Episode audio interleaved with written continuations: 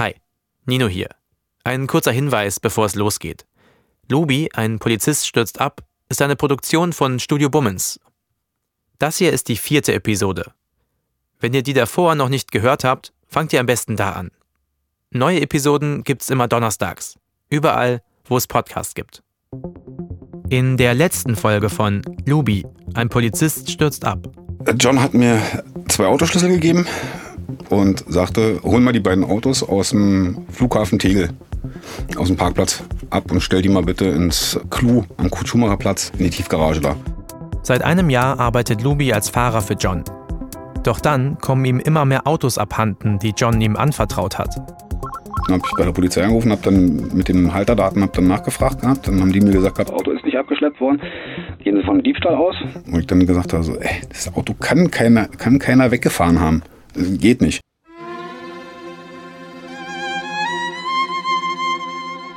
Das LKA stellt die Wagen heimlich sicher. Der Druck auf die Autoschieber steigt und aus den Geschäftspartnern werden Gegner. Ey, wenn du mit solchen Leuten konfrontiert wirst, äh, ein Messer allein reicht nicht. Also habe ich mir eine Knarre besorgt. Mein Name ist Nino Seidel und das ist Lubi. Ein Polizist stürzt ab.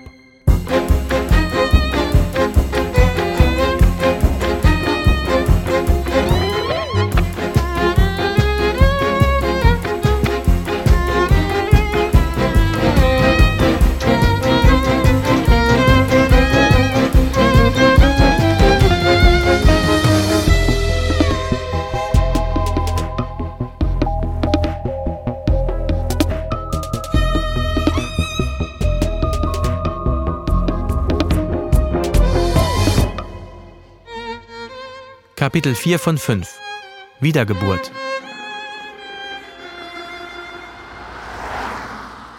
An viele Details aus dieser Zeit erinnert sich Lubi nur verschwommen. Dazu gehört auch folgende Geschichte: eine Fahrt nach Holland. Er erzählt mir da zwei verschiedene Versionen von einem Streit mit John. Einmal geraten sie in einem Hotel aneinander. Ein anderes Mal sitzen sie in einem Auto. Und John, ja, der erinnert sich überhaupt nicht an so einen Streit in Holland, sondern wenn, sei es in Polen gewesen. Aber egal ob jetzt Holland oder Polen, auf jeden Fall sind sie hunderte Kilometer von Berlin entfernt. Worüber sie streiten? Lubi sagt, er weiß es nicht mehr. Aber was dann passiert, als der Streit eskaliert, daran erinnert er sich umso besser. Und hab dann gesagt dann fahr mich wenigstens zum Bahnhof. Und er gesagt, dann Scheißdreck wird er tun. Dann habe ich die Tür hinter mir zugeknallt und bin dann durch äh, ich weiß gar nicht, wo das, wo das war. Lubi steht da völlig allein im holländischen Niemandsland am Straßenrand. Es ist bereits später Abend und stockduster. Und Lubi, der hat absolut keine Ahnung, wo er eigentlich ist. Also irgendwie nach, nach, einer, nach der Navi bin ich dann, oder nach dem Handy bin ich dann gelaufen ähm, in Richtung Bahnhof. Ähm, hatte, glaube ich, noch 23 Euro, 24 Euro dabei und laufe da hinten durch, durch die Gärten, Gärten da durch oder durch die Hinterhöfe da durch.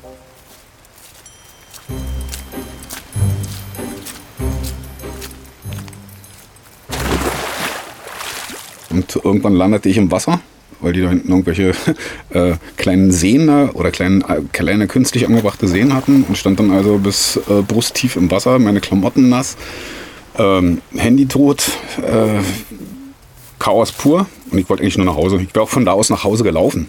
Wäre mir egal gewesen. Ich wollte eigentlich nur nach Hause. Ich habe so die Schnauze voll gehabt. Habe dann ein Taxi angehalten. Weil mit dem Handy wusste ich gar nicht mehr, wo ich hin musste. War ja nächtens gewesen. Und eine Taxi angehalten, habe den Taxifahrer gesagt, guck dir mich an, wie ich aussehe, und in der Mülltüte hinten in den, in den Sitz darin gepackt. Ähm, sagt er, setz dich mal hin, wir fahren jetzt zum Bahnhof. Und dann hat er mich zum Bahnhof gefahren, ohne dass er mir irgendwas abgenommen hat. Waren vielleicht fünf Minuten Fahrtweg, acht Minuten Fahrweg. Ähm, hat mich dann da rausgelassen, habe ich mir ein Ticket geholt. Äh, wissentlich, dass es, das falsche Ticket ist. äh, ich glaube, für eine Tour war das gewesen, um an dem Bahnhof, wo ich hätte eigentlich aussteigen müssen oder umsteigen müssen, um nach Deutschland zu fahren. Ähm, ich glaube, noch eine Station oder zwei Stationen weiter war die gültig. Ich bin dann in den Zug eingestiegen, bin dann, habe mich dann hingesetzt und bin dann eingeschlafen. Dann kam natürlich der Schaffner mit äh, der Kontrolle und dergleichen. Ähm, dann habe ich ihm das Ticket gezeigt und dann sagte er mir, dass ich schon zu weit gefahren wäre. Und ich sag so, äh, okay, tut mir leid. Ich sage hier, meine ganzen Klamotten, alles ist nass. Äh, ich sage, ich habe kein Geld mehr, um äh, jetzt nach Deutschland zu kommen. Und dann hatte er mir ein Ticket ausgestellt gehabt, womit ich dann Tatsache über die Grenze nach Deutschland fahren konnte. Ähm, ohne dass ich irgendwas hätte bezahlen müssen, ohne dass ich meine Personalien hätte angeben müssen oder sonst irgendwas. Also das war so. Hast du Glück gehabt? Ja, ja, nicht nur Glück, das war wirklich Schwein. Das war wirklich Schwein. Und das hatte ich ziemlich häufig. Und das war vielleicht auch der Grund, weshalb ich immer darauf gerechnet habe. Was du immer Schwein gehabt? Was du immer irgendwie geschafft, das zu, zu regeln oder sonst irgendwas. Und genauso ist es dann auch in die Schlüpper gegangen.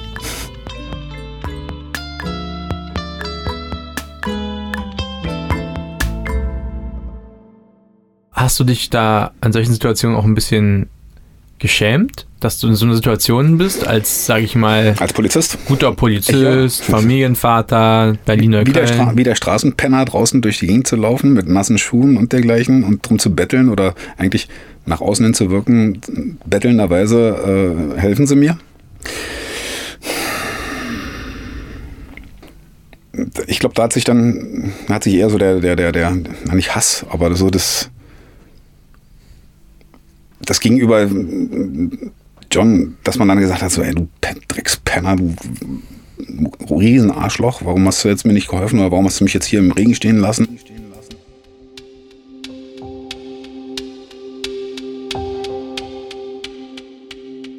John sagt, er habe Luby nie aus dem Wagen geschmissen. Selbst bei dem Streit in Holland, der laut John in Polen stattfand, habe er Luby mit zurück nach Berlin genommen. Aber die Scham, die Luby empfindet, die ist in jedem Fall real. Und das ist so was im Nachhinein, wo man sich so nachdenkt, so, was würde dein, dein Vater, wenn er noch leben würde, was würde der über die ganze Geschichte denken? Was glaubst du, würde er denken? Der hätte mir links und rechts schon links in die Fresse gehauen. Krass gesagt, ganz krass. Der hätte, der hätte mich vorher, bevor das irgendwie dazu gekommen wäre, dass es so weit gekommen ist mit der, mit der Polizei, hätte er mich windelweich geprügelt. Hundertprozentig. Und mit Recht. Und er hätte mich da hundertprozentig vorher rausgeholt, weil er hätte niemals gewollt, dass sein Sohn so, ja, in die Scheiße geritten wird und dann auch so alleine gelassen wird. Also da, mein Vater hätte mich da hundertprozentig mit Gewalt rausgeholt. Und der hat mich eingesperrt, der hat mich eingesperrt, der hat mich in der, in der, in der Wohnung eingesperrt, der hat gesagt, du bleibst so lange da drin, bis dein Kopf klar ist.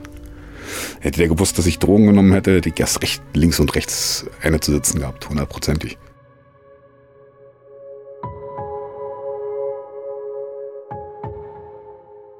Dass sein Sohn so allein gelassen wird.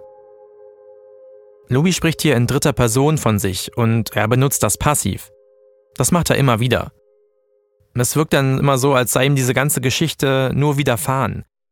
Als sei er nur ein Beifahrer in seinem eigenen Film gewesen. Aber als er nach der Episode im Zug nass und frierend in Berlin ankommt, da trifft er die scheinbar erste sinnvolle Entscheidung seit langem. Lubi will in den Urlaub am liebsten Italien.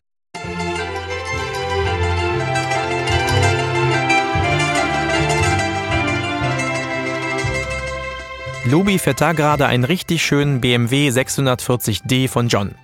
Mit allem drum und dran. Der Wagen ist eigentlich auch schon nach Holland verkauft. Aber Lubi soll noch ein paar Reparaturen daran machen.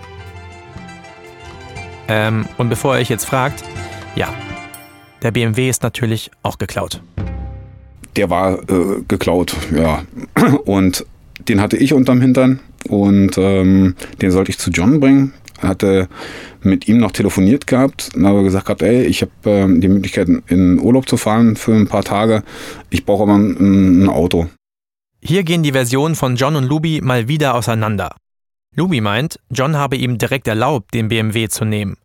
John aber sagt, Luby habe ihn so lange genervt, bis er schließlich eingewilligt hat. Wie auch immer. Am Ende fährt Lubi mit dem BMW nach Italien. Er solle nur zusehen, dass er die Limousine sicher und heil zurückbringt. Kein Problem, sagt Lubi. Dieses Mal geht garantiert nichts schief. es ging auch alles hoppla die hopp. Und dann in der Nacht- und Nebelaktion abends äh, haben, haben wir dann die Reise angetreten. Und dann sind wir mit dem Auto, mit den, bin ich mit dem Auto, mit meiner Familie, mit meiner Frau, mit den Kindern dann nach äh, Italien gefahren, in Urlaub. Nach Sardinien.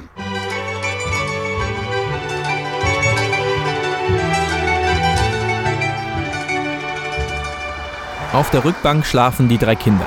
Seine Frau sitzt neben ihm. Und Lubi steuert den Wagen Richtung Süden. Ganz ohne Koks dieses Mal. Zum ersten Mal seit Wochen fühlt er sich wie befreit.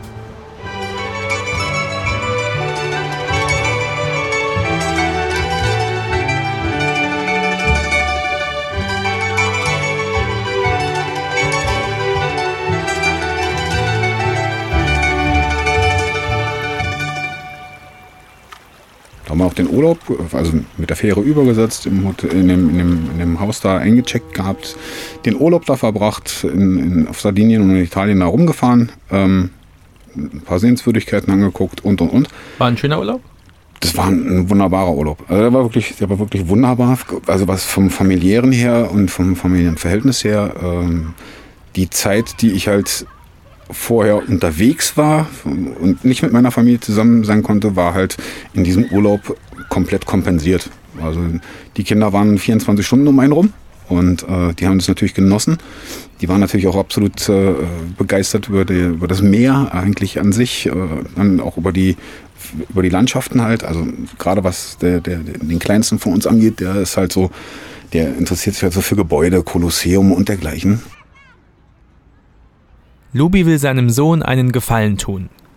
Wenn sie schon mal in Italien sind, dann können sie sich auch das Kolosseum anschauen.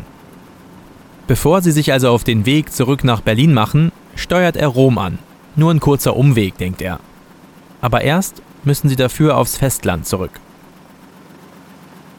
Wir sind als letztes Fahrzeug oder als vorletztes Fahrzeug auf die Fähre raufgekommen, haben dann übergesetzt, dann in ähm, kurz vor Rom haben wir dann, äh, sind wir ans Festland.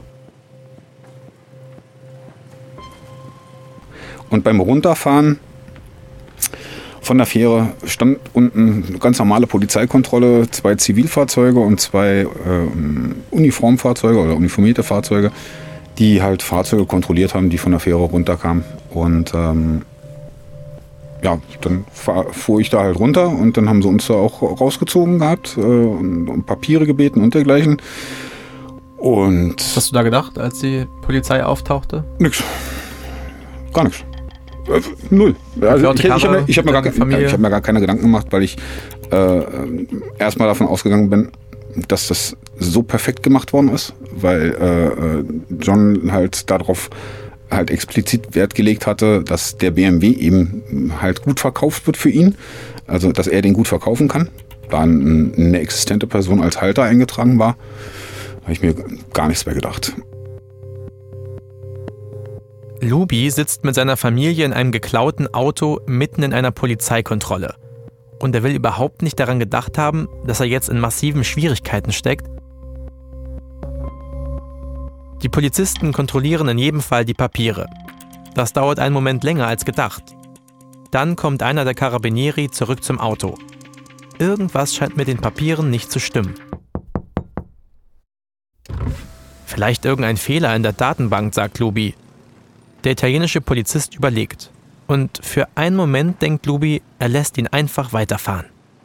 Aber dann sagt er, Lubi soll ihm doch bitte mal folgen.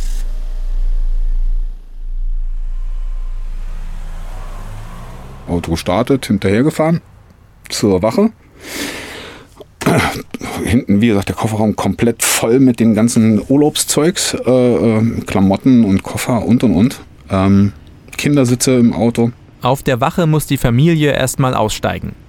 Auf der Wache äh, ging Motorhaube auf, Türen auf, äh, OBD-Stecker an das, äh, an, an das, äh, oder ein Auslesegerät an, den, an das ähm, Auto angeschlossen Kofferraumklappe auf. Äh, ja, nach einer Stunde sagte der Polizist so, ja, sagt er, wirklich gute Arbeit. Und ich sag so, wie, wirklich gute Arbeit? Ja, dann, äh, hast du gut gemacht? Ich sag, was habe ich gut gemacht? Und dann äh, sagt er, das Auto ist geklaut. Ich sag, was? Ich sage, ich habe da hier Papiere und dergleichen. Ja, äh, im ähm, äh, Steuergerät ist alles top. Also ist die gefälschte Nummer äh, zu erkennen auf gut Deutsch. Also man kann es nicht, man kann nicht erkennen, dass es äh, halt geklaut ist. Aber ähm, das habe ich auch mitbekommen. Er stand vorne im Motor, also in, in der Front vom Auto und hat in den Motorraum reingeguckt und hat da irgendeine Nummer durchgegeben an irgendeine Stelle, die in Italien sitzt, ähm, die halt nur halt so eine geklauten Sachen halt äh, äh, halt wartet, bis die abgefragt werden. Und da kam dann raus, dass das Auto irgendwo aus ich glaube Telto Fleming oder sowas, äh, entwendet worden ist. Lubi begreift, er steckt in Schwierigkeiten. Also macht er das, was er in solchen Momenten immer tut. Er streitet alles ab. Keine Ahnung, wovon der Polizist da spricht. Dann haben sie mich gefragt, was ich beruflich mache. Und äh, natürlich, wie gesagt, Polizist. Äh, erstmal die Augen vertreten. Äh, okay, wie Polizist. Äh. Und haben das auch so aufgenommen und haben sie mich auch dementsprechend ja, so behandelt. Lubi tischt den italienischen Kollegen eine seiner Geschichten auf. Der BMW gehört ihm nicht. Er sollte ihn bloß reparieren und sei auf die Idee gekommen, damit vorher noch einmal in den Urlaub zu fahren. Was ja nicht einmal so richtig gelogen ist. Die Beamten machen trotzdem eine Anzeige und eine Kopie von Lubis Ausweis. Und den BMW muss er natürlich auch da lassen. Mittlerweile sitzt seine Familie gut sechs Stunden auf der Wache. Aber gegen halb zehn am Abend dürfen sie endlich gehen. Die Kinder sind müde. Und auch seiner Frau muss er langsam mal erklären, was hier eigentlich vor sich geht. Meine Frau war natürlich not amused gewesen darüber, was, was da jetzt gerade stattgefunden hat. Äh, war sichtlich, ich, ich sage jetzt mal ganz proletarisch, äh, sichtlich angepisst ähm, wie das sein kann, dass halt mit, das Auto weg ist und wie wir jetzt nach Hause kommen und dergleichen. Es folgt eine ziemliche Odyssee. Erst fehlt Geld für die Flugtickets zurück und die ganze Familie muss eine Nacht auf dem Flughafen übernachten.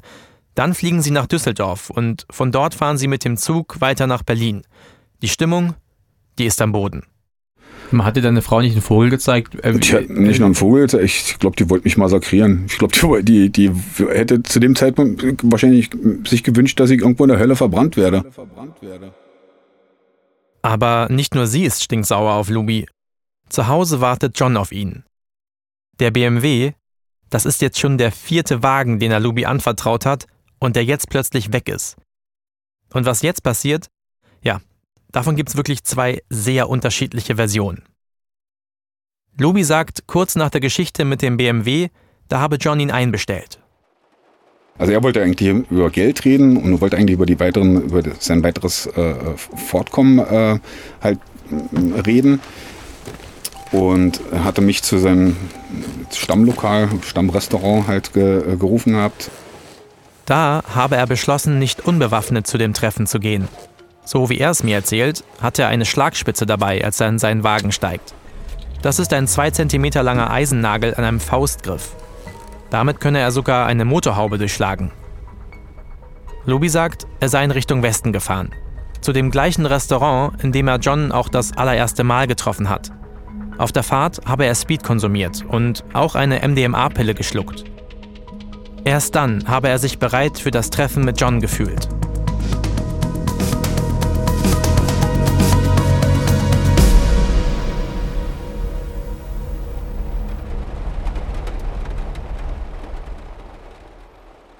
Luby sagt, er habe John schon vor dem Lokal sitzen sehen. Vier Männer seien bei ihm gewesen. Er sei ausgestiegen und langsam zu ihnen gegangen. Die Stimmung sei angespannt gewesen. Schnell, so erzählt es mir Luby, sei das Gespräch auf den verhafteten Kontaktmann in Antwerpen, den teuren Range Rover und den BMW in Italien gekommen. Die Stimmung sei hitziger geworden und ein Wort habe das nächste ergeben. Dann hat er irgendwann irgendwelche beleidigenden Worte angefangen, wegen dir Vollidiot, ist äh, diverse Autos weg und äh, wie kannst du nur die Autos draußen auf der Straße stehen lassen, warum hast du die nicht in die Garage gestellt und hat mir also Vorhaltung, Vorwürfe, Vorwürfe gemacht, worauf ich dann gesagt habe, irgendwann ist, jetzt reicht's, bin halt aufgestanden und wollte gehen. Und da nahm er mein Handy und knallte das so auf den, auf den Tisch auf und sagte, du setzt dich hin, du gehst erst dann, wenn ich dir das sage. Da hat dann auf einmal es komplett umgeschwungen und äh, da ging es dann auf einmal nicht mehr so von wegen, ich tue jetzt was für John, ähm, sondern dann hieß es, ey, der greift mich jetzt gerade an. Da gab sich dann ein Wort das andere, wo ich dann gesagt habe, so, ey, tu mir einen Gefallen, bevor das irgendwo böse endet. Ich sage, ich will mit dir nichts mehr zu tun haben. Lass uns, lass uns getrennte Wege gehen und dann ist gut. Lubi sei aufgestanden und zurück zu seinem Wagen.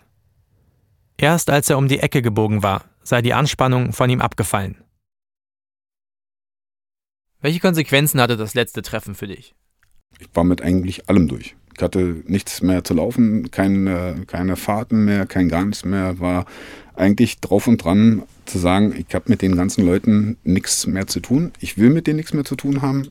Ich hatte mich gelöst gehabt eigentlich daraus. Dann war Schluss für dich. Dann war, dann war erstmal, da war Schluss, ja. Man hat auch nicht, ich habe auch nichts mehr von ihm gehört. Er hat, ich habe mich bei ihm gemeldet. Äh, die haben Mitangeklagte äh, hat sich nicht äh, bei mir gemeldet. Keiner, nichts, war still ruht der See. Still ruht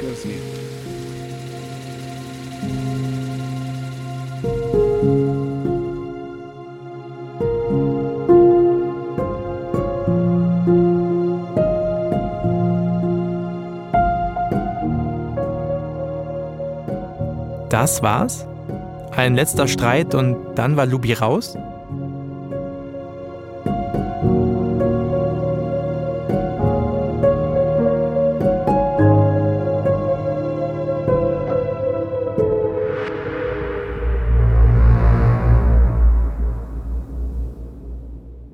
John erzählt eine ganz andere Version der Geschehnisse. Er habe Luby nicht einbestellt, sondern Luby habe bei ihrem letzten Treffen unangekündigt in der Nähe seines Hauses auf ihn gewartet. Bewaffnet sei Luby bestimmt nicht gewesen. Und wenn überhaupt jemand zu dem Zeitpunkt aussteigen wollte, dann er, John. Aber Luby habe unbedingt weitermachen wollen. Er habe sogar davon geträumt, die Geschäfte von John zu übernehmen. Ob er sich für Al Pacino halte, habe John ihn gefragt. Am Ende sei es ihm aber egal gewesen. John sagt, er wollte einfach nur mit der Hehlerei aufhören. Angeblich komplett. Ich kann nicht überprüfen, welche Version von ihrem letzten Treffen stimmt. Aber was ich glaube ist, dass John auf Luby herabgesehen hat. Und ich glaube auch, dass diese Verachtung das Schlimmste für jemanden wie Luby ist. Vielleicht ist diese Schilderung von dem letzten Treffen ein Stück weit auch ein Versuch von Luby, seine Selbstachtung zurückzugewinnen und eben wieder die Kontrolle über seine eigene Geschichte zu bekommen. Ob er wirklich ausgestiegen wäre oder nicht, ich weiß es nicht. Nur eins steht fest. Er wird nach diesem Streit keine einzige Fahrt mehr für John machen. In den nächsten Wochen sucht sich Luby ein neues Projekt. Ein Freund überlässt ihm einen alten Wohnanhänger. Den will er für Ausflüge mit der Familie auf Vordermann bringen. Jetzt, wo er offenbar bei John ausgestiegen ist, wolle er wieder mehr Zeit mit den Kindern verbringen. Es ist Mittwoch, der 12. Dezember 2018. An diesem Tag will Lubi den Anhänger den Winter über auf einem Gewerbehof unterstellen. Auf dem Weg hält er an einer Tankstelle, an einer der Ausfallstraßen Berlins. Lubi steigt aus. Er überlegt, ob er an der Tankstelle noch schnell was essen soll.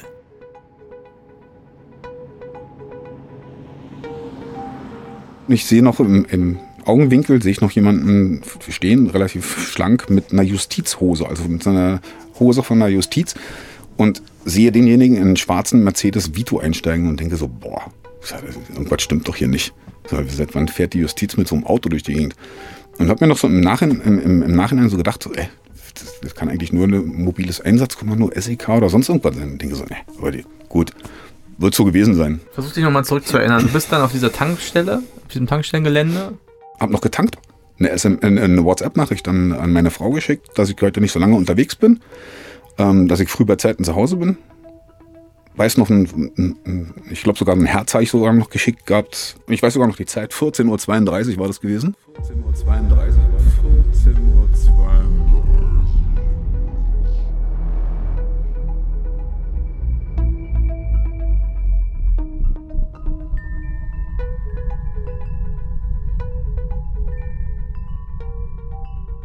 Ich weiß, ich weiß noch wie heute. Äh, ich habe eine Bockwurst gegessen mit einem Brötchen, mit Senf und Ketchup. Und bin dann nochmal auf die Toilette und ähm, ich hatte noch so ein, ich hatte hier oben in dem kleinen Geldmünzenfach von der Jeans hatte ich noch so ein, so ein, so ein Briefchen mit äh, Koks. Und war noch am überlegen, ob ich mir noch die, die, die Leinen halt noch lege äh, und ob ich die noch, also ob ich die noch konsumiere. Und habe das aber hab's nicht gemacht bin raus aus dem, aus dem Klo und habe dann äh, ganz normal die, ähm, den, den Kaffee noch in der Hand, habe den noch gut ausgetrunken gehabt und bin dann raus, also nach dem Bezahlen, bin dann raus zum Auto und wollte eigentlich losfahren. Und war gerade im Begriff, um den Wohnanhänger herum auf die Fahrerseite zu gehen, äh, um halt einzusteigen und loszufahren.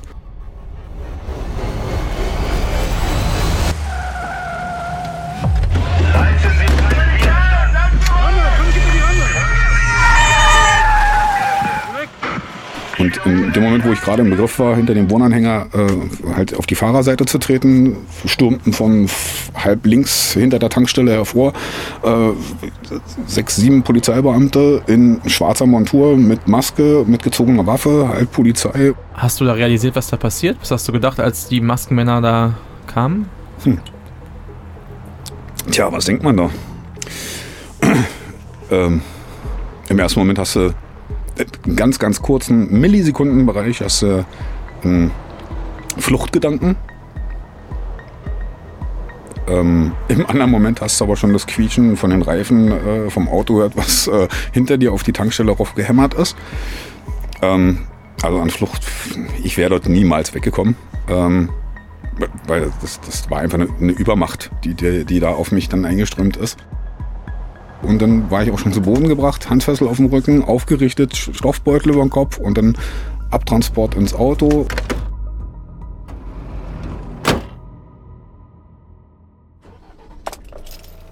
Unter dem Stoffbeutel habe Lubi nichts mehr sehen können.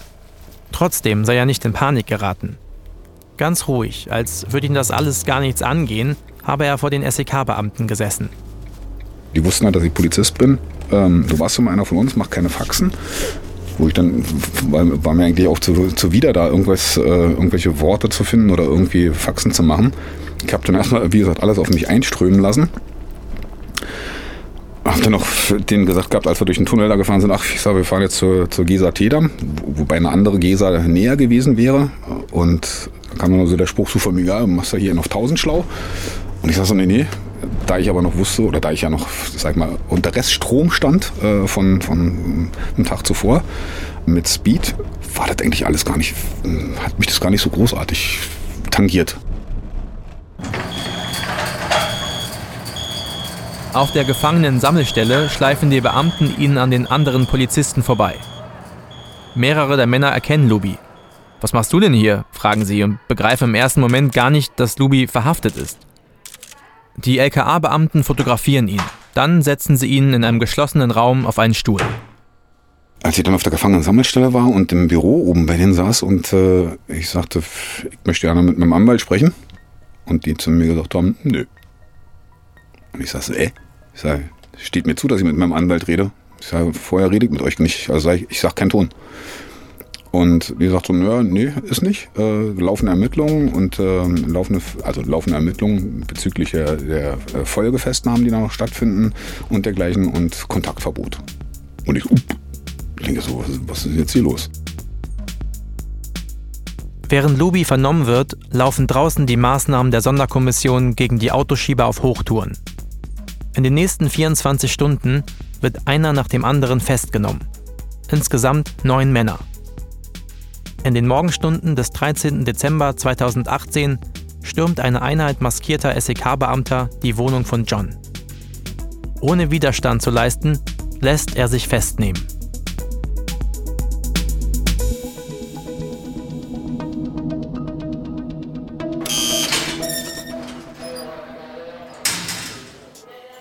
Auf der Gefangenen-Sammelstelle wird Luby weiter verhört.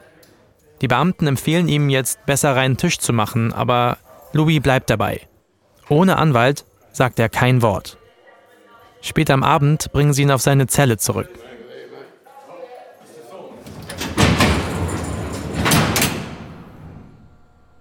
Ich saß in, in, so einer Zelle, wo du halt nur durch einen Spion durchgucken kannst. Ähm, äh, vorne so ein, so ein, kleines Kuvert mit Bild drauf Ähm, und der, der, der Tatvorwurf steht dann da drin, damit man dich auch immer wieder anständig in die Zelle zurückbringen kann. Naja, du hast da ein Holzbett fest verschraubt mit, dem, mit, der, mit der Backsteinwand. Wenn du auf, irgendwie auf, der, auf den Holzbalken liegen wollen würdest, was ein bisschen weicher war, musst du deinen Pullover nehmen und äh, kannst fragen, ob du eine Decke haben kannst. Und dann kriegst du so ein Leichentuch. äh, dann kannst du dich damit zudecken. Und ähm, zum damaligen Zeitpunkt war es recht frisch gewesen. War schon kernig auf der, also in der Zelle äh, des Nächtens. Die Zelle, die sie Lubi zuweisen, liegt im oberen Bereich der Gefangenensammelstelle. Da ist sie nicht so voll besetzt. Dauert einen Moment, bis du das realisiert hast. Also erst da habe ich auch dann selber für mich dann die Gedanken gefunden gehabt, jetzt ist vorbei. Jetzt ist Schluss. Jetzt geht nichts mehr. Jetzt hast du alles verloren. Jetzt ist alles weg. Obwohl Lubi das alles begreift, sagt er der Polizei noch immer kein Wort. In einer anderen Zelle, da sitzt John. Die Beamten präsentieren ihm den Haftbefehl.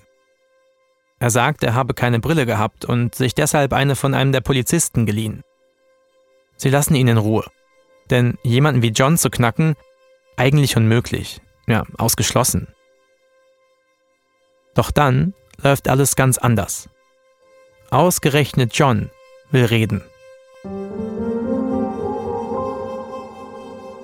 Nächstes Mal bei Luby, ein Polizist stürzt ab.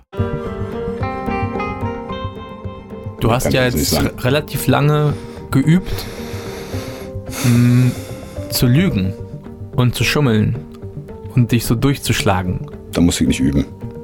Das ist, äh, das war eine Schlagfertigkeit von meiner Seite, die äh, ich weiß nicht, kann man nicht sagen, aber das hört sich auch der doof an, in die Wiege gelegt worden ist. Schlagfertigkeit klingt so, klingt jetzt sehr gut, klingt in einer guten Eigenschaft. Lügen. Nicht unbedingt. Lügen klingt jetzt nach einer nicht so guten Eigenschaft. Ne? Möchtest du jetzt über die Maßregelung über, über Lügen und Schlagfertigkeit äh, reden? Nee, weißt ähm, du, warum ich das frage? Weil ähm, du relativ lange ja lügen musstest. Jetzt habe ich dir schon fast zwei Tage lang zugehört. Warum sollte ich dir dann eigentlich jetzt glauben? Hm. Das ist eine gute Frage. Das ist eine gute Frage.